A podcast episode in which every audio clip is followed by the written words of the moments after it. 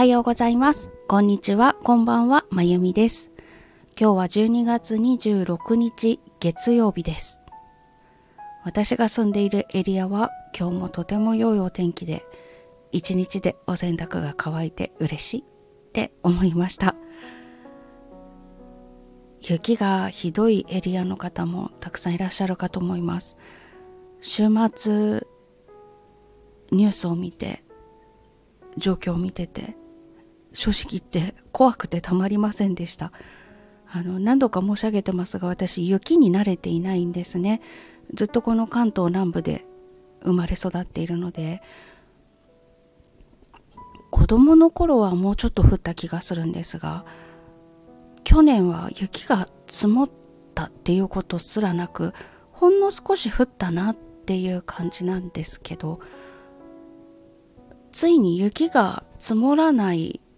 冬っていうのを体験したっていう感じで、さすがにそれは私もね、何年か生きてきて、何年かですよ。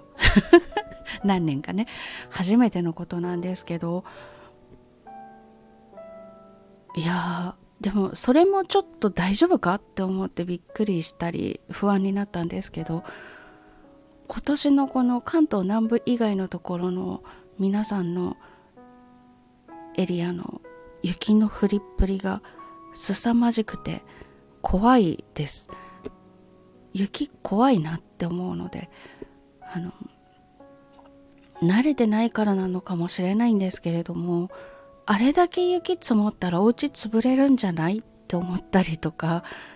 え、これはあの本当に雪国に過ごしている方からしたらなわけないだろうバカなって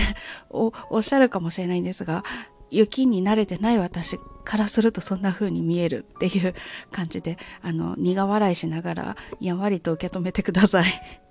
あと、あの、私は本当に、あの、ほんの少しの雪でも歩けなくなっちゃうので、くるぶし以上の雪が積もったら外出られないんだろうなって思ってるんです。なので、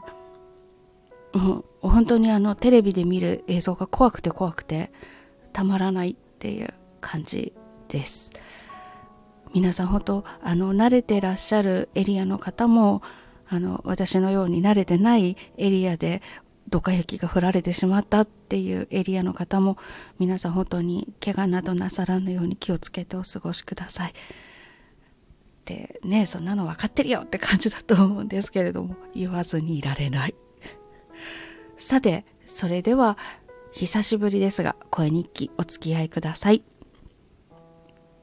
ね、声日記ちょっと久しぶりだなって自分でも思うんですけれども、多分久しぶりですよね。土曜日は確か佐藤優さんの企画で愛を語るように推しを語ろうで収録を一本お聞きいただいて、で、日曜日は久々に あの音楽チャンネル的なことをしてクリスマスメドレーを聞いていただいてそんな感じだったので、めっちゃ久しぶりな声日記っていう感覚があります。えっと、えっと、昨日のことはうっすら覚えてるんですけど、一昨日のことをもう忘れましたので、昨日、昨日は音楽教室の方で朝から晩までお仕事っていう日だったんですが、大人の生徒さんはみんなお休みをなさいました。あの、年の瀬だから無理とか。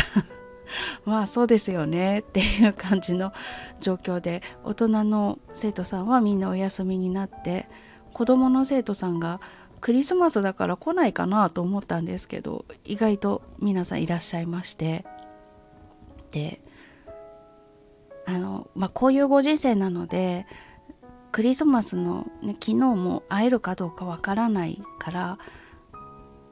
生徒さんが具合悪くなるっていうこともあるし私が具合悪くなるっていうこともあるのでもう12月に入って早々にクリスマスプレゼントは渡してしまったんですが来てくれた生徒さんには、まあ、ちょっとしたプレゼントっていうことでクリスマスの曲を弾いて聴いていただいたりとかしました、まあ、その中でちょっと思ったことがありました。あの、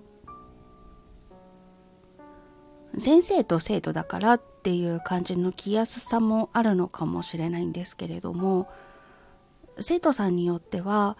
誰かが演奏してる時におとなしくお座りをして聞いているっていうことができないっていう子もいるんですね。ねまあ4歳児の生徒さんみたいにちっちゃいうちはしょうがないかなと思うところもあるんですけれどもさすがにもう小学校に入ったらちゃんと座ってようねって思うんですが7月の発表会の前までにはちょっとそういう癖をつけるっていう練習をした方がいいかなとも思いました。なのでピアノのレッスンをするっていうのも当然しなくてはいけないんですけれども本当に短い曲で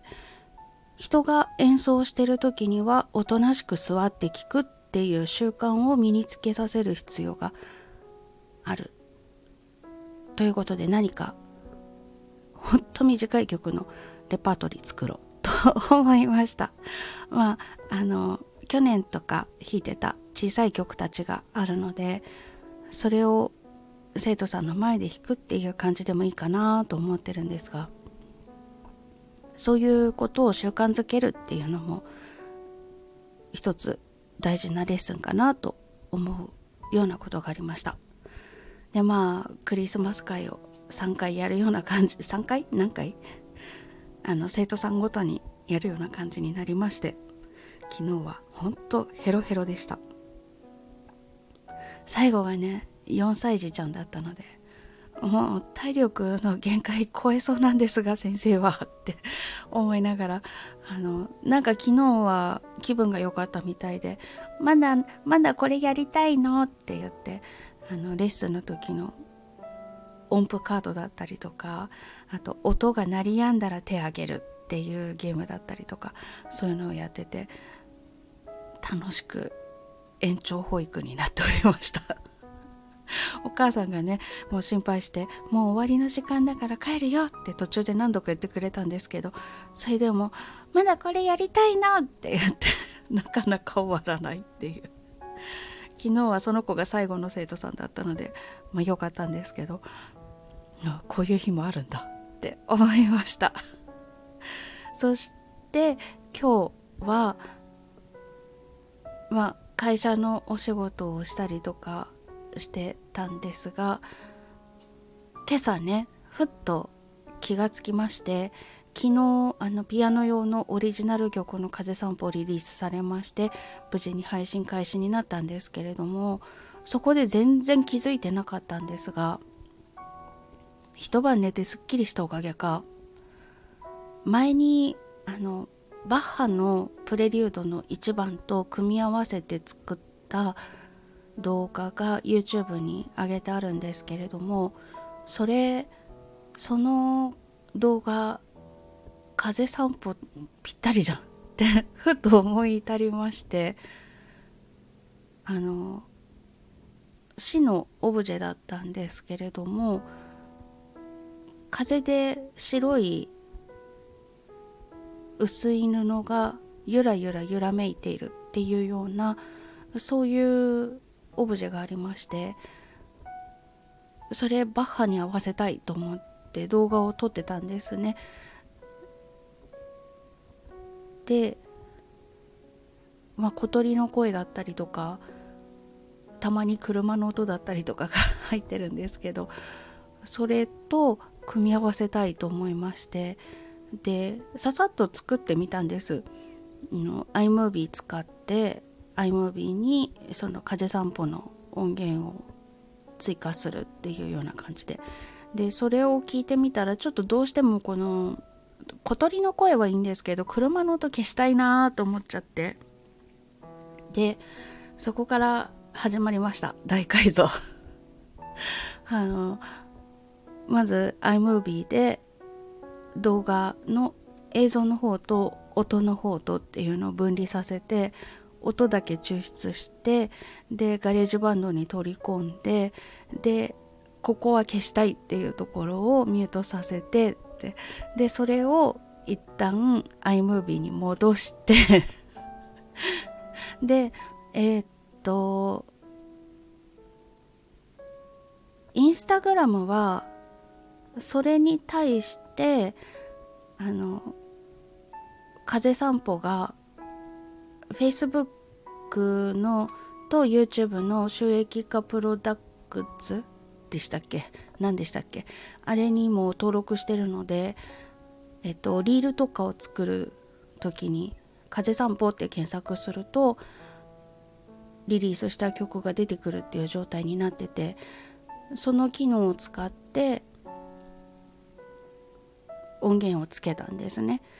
で公開したんですがそれがその著作権の問題があるからその動画を保存するっていうことができないんですよ。残念ながら。ダウンロードしたかったんですけど音源なしでダウンロードするっていう選択肢しかなくてちょっとえ？って思って。であの YouTube の方にもそのショート動画を上げたかったので iMovie にまた戻って映像と小鳥の声みたいな環境音を合体させたショート動画にさらに風散歩の使いたい部分の音源を追加してそれを一つの動画としてまとめてでそれを YouTube にショート動画でアップしてでタイトル入れてとかして それで公開するという ことをしてました。なんか急にやりたくなっちゃって、あ、あの布が風で揺らめく様はまさに風じゃないかって。目に見えるようになった風がそこにいるんだから、風散歩と合わせたいと思って、で、風散歩とその動画を組み合わせました。で、午後に、あの、スタンド FM で仲良くしてくださっている方が取材に行くということで樹齢800年の木があるという神社に行くっていうお話をなさっててそこでちょっとコメントで会話をしていた時にその葉っぱがゆらゆらゆらとかしている様とかいろんなものがこう風で動いているっていうのがお外に動画を撮りに行くと撮れるじゃないですか。それってみんな視覚化された風だから聴覚化っていうの？した風散歩と合体させて風散歩シリーズのショート動画集を作ろうかなってふっと思いましたで早速その方があのストーリーズで練習でって言って作ってくださってあやっぱり外のこのいろんな光景を動画で録画したものと合わせるのって合うなって思いましたのでちょこちょことその風散歩のショート動画シリーズっていうことで作っていきたいなと思います。いつかそれをつなげて長い動画にして YouTube でまとめたいななんて思ったりとかします。あのもしもしもですけれどもそのインスタとかで動画を使っ作ってあの風散歩シリーズで参加していただける方がいらっしゃいましたらばそのいつか YouTube でまとめる動画に一緒に入ってくださると嬉しいです。あのショート動画をどうやってロング動画につなげていくんだろうとかそのつなげ方どうしようとかそこら辺はまだ全然考えてないんですけれどもいつかそれで1時間ぐらいの動画。15秒を1時間ってどれだけのことすればいいんだろう。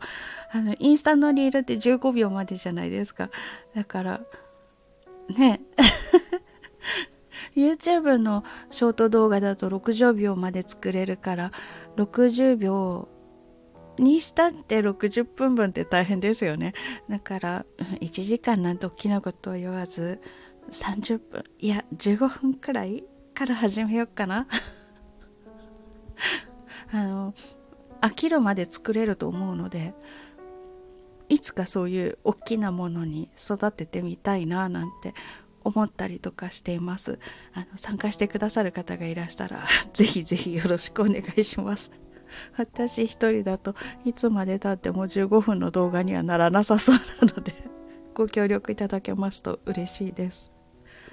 まあそんなあの野望を抱くような会話があった午後を過ごしましてこれからちょっと一件セミナーを受けてその後セミナー終わってから旦那さんが帰ってこなければ整骨院に行きたいなと思っています。今月ねやったら忙しいのがの来年始まるインボイスの件で税務署に行ったりとかセミナー受けたりとかあと再来年2024年からでしたっけ？もう始まってるんでしたっけ？あの帳票類請求書とか納品書とか見積書とかああいうのを電子化しなさいっていう法律が施行されるんですよね。でそれに向けてのセミナーがあったりとかしてあのお昼休みをそのセミナーやってる時間にずらして取ろうかなと思ったんですけど上司に相談したらそれはもうあの会社のことだから就業時間内でセミナー受けてくださいっておっしゃってくださったので ラッキーと思って。であのお昼休みを普通にとってお勉強したりとかってしてたんですね。なので普段の仕事も12月は日数が少ないのでその日数の中でやりきらなきゃいけないっていうことで毎年忙しいんですけどでも今年は来年再来年に向けて環境づくりをしなくてはいけないのでちょっとセミナーを受けたりとかそんなのもあって普段使わない頭をいっぱい使いました 普段はね、あまり、あの、寝てる部分を使ったので、ちょっと頭痛がしたりとか 軟弱ですね、してました。もう、インボイスも結構どえらい話だなって、税務署の説明会行ったりとか、そのセミナーを受けてみて思ったんですね。あの、企業とかだと、まあ、個人事業でもそうなんですけれども、こう打ち合わせとか接待とかってあるじゃないですか。どこかに行くのにお土産を買っていったりとか。そのお土産を売っているところがそのインボイスの制度に加入してるか登録してるかどうかっていうのでそこでも支払った消費税の控除ができるできないとかがあったりとかして。え、えっと、鉛筆一本買ってもですか？っていうちょっと、あの、会社の経理を担当しているものとしては、青ざめって感じです。あの、その事態が分かった時に、速攻で上司にメッセージを送って、あの、会社で、その買い物とかをする時のお金の使い方の規定を作ってくださいって。で、従業員のみんなに周知徹底してくださいって、速攻メッセージを送りました。で、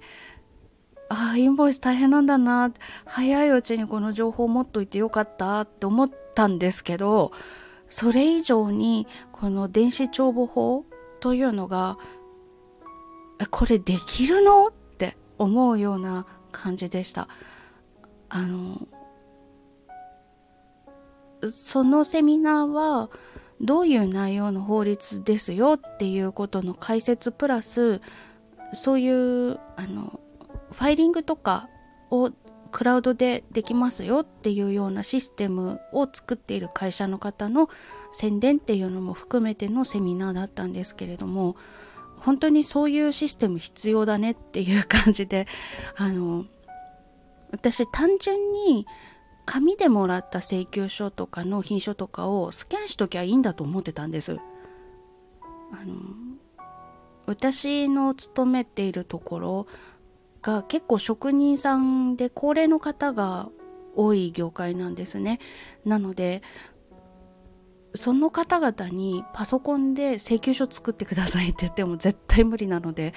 インボイスすら取らないだろうっていう そんな感じなんですね。なので、あの、私が受け取った請求書とか納品書とかをスキャンしておけばいいんだろうって単純に思ってたんです。そしたら、なんかそれが改ざんできないようにするとか、あと、検索できるようにするとか、スキャンしたデータの日付と金額とあと相手先ととかっていうのの一覧を作らなくちゃいけないとかあとその事務処理規定を作らなきゃいけないとかねっ てちょっともう本当にあの魂抜けますっていうぐらい声にならないえーっていうのが出てきちゃうような内容でしてあの幸いなことに行政書士さんにお仕事もお願いしているのであの社則とかお給料計算とかお願いしたりとかしてる部分があってでまあややこしかったらその事務処理規定も行政書士さんにお願いしちゃえばいいっていうのもあるんですがうちの会社ね あの納品書がよく行方不明になるんですよ。で請求書も先方が納品書の引換えをつけてくれるところもあれば伝票番号しか書いてくれないところもあってえこの場合ってどうなるんですか？って。ちょっとちょっと大変っていう感じでもうその納品書をなくさないようにちゃんとあの経理行きの引き出しに入れてくださいっていうのは私があの会社に入社してからずっと言ってるのでもう8年9年言い続けてるんですけどそれでも納品書がなくならないっていう年がまだ1回も来てないんです。なのでこれどうしたらいいんでしょうかって。あのどっかから見積もり書を取ったら全部経理にちゃんと回してくださいって言ってあの会社の人たちはできるんだろうか。いや無理だろうなとか思うと。見積書というものをもらわないでくださいっていう。そっち方向にお願いしたくなるようなねあのもう全部口約束でやってくださいって。紙というものがなければ保存しなくていいんだから口約束にしてくださいって言いたくなるような。それだと言って言わないになるからダメなんですけど。そんな感じの法律が再来年施行されるっていうことが分かりまして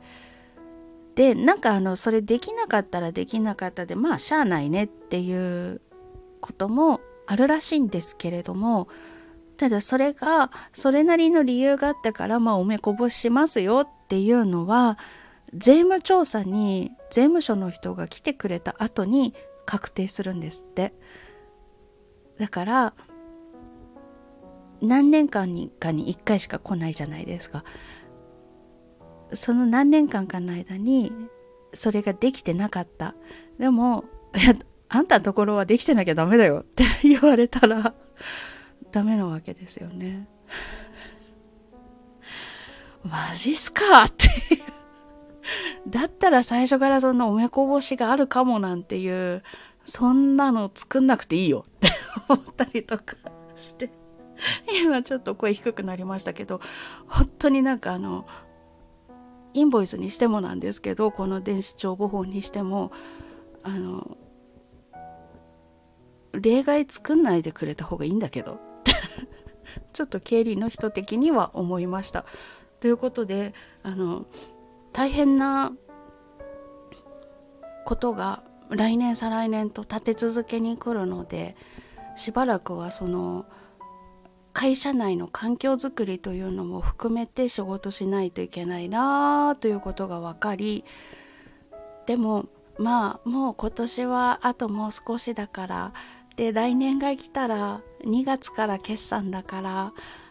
あの私が勤めてる会社1月決算なので1月末日のデータでもって決算が始まるという。3月終わるまでは知らん顔しとこう。ちょっと思ってます。で、4月になると少しこう、緩やかな時間が流れるので、そしたら動こうとか やらなきゃいけないことが分かっているので、まあ、先延ばしをとかちょっと思ってます。そんな困難を学習して、ちょっと絶望するような まあ、なんとかするしかないんですけど、経理私一人でやってるので、なんとかできんのかな、これっていう。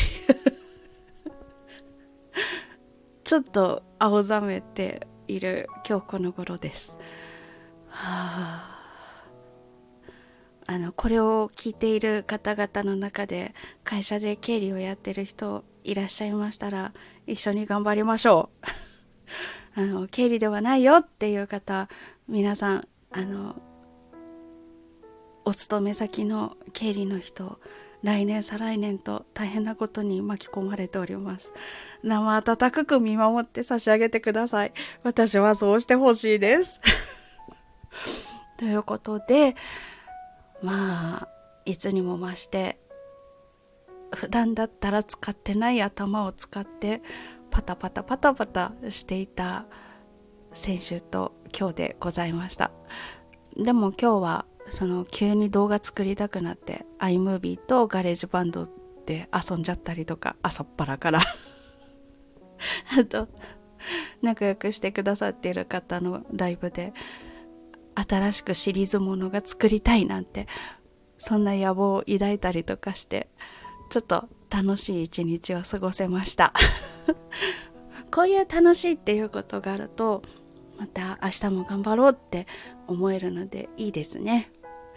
明日はもうこの年の瀬なのに銀行回りをしなくてはいけないということが確定しているらしくなんか今日昼間電話が来て明日出社日なんですけど明日会社行ったら銀行周りとあと税務署行ってほしいんだ。2個みたいな感じでね。しかも明日は請求書も出さなくちゃいけないし職人さんの支払い明細も作んなくちゃいけないし大掃除もする日なんですよね。明日一日で仕事終わるんだろうか？なんかもう最悪終わらなかったら28日からうちの会社休みなんですけど28日も仕事させていただきたいななんて思ったりしてます。ちょっと無理そうだったら上司にそれ相談しようと思ってます。もう全部やらなきゃと思うと絶対パニックると思うんですよ、ね、銀行がとにかく時間がかかると思うので不可能じゃない？ちょっと今から思ってます。まあそんな日が来ますが外に出歩くっていうことは風散歩シリーズの動画を撮るチャンスっていうことで そう思うことにしようなんて思ったりとかします。あこういう意味でもいいですね。うん。あの嫌だなっていうお仕事もこういう素材撮影のためとか思うと楽しくできそうな気がします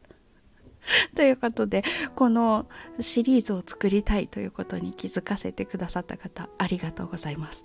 明日の私の活力です。それでは、えっ、ー、と、も